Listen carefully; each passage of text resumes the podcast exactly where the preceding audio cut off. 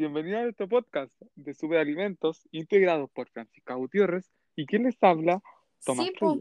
Los superalimentos son Fran, nutricionalmente ¿cachai lo que son los alimentos que proporcionan numerosos beneficios y nutrientes al organismo humano. Además, un dato curioso que podría contarte es que los superalimentos se han utilizado durante miles y miles de años por pueblos indígenas.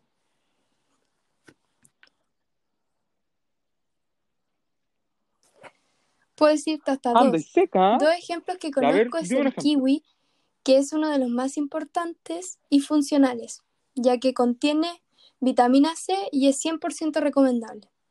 Otro es el agua de coco, que tiene una gran reserva de minerales naturales, vitaminas y enzimas.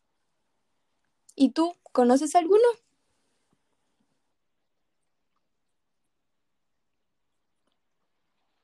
Eh, sí, conozco dos.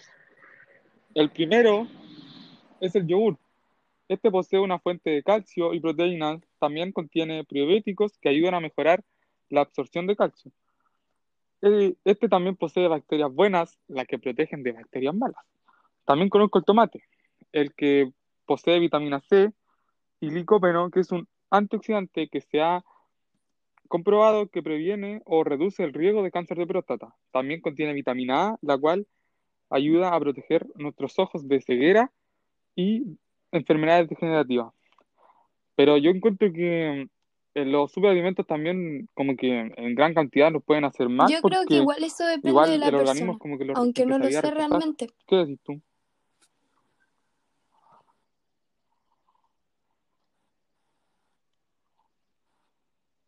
Sí, pues sí, Mm. hasta esa parte me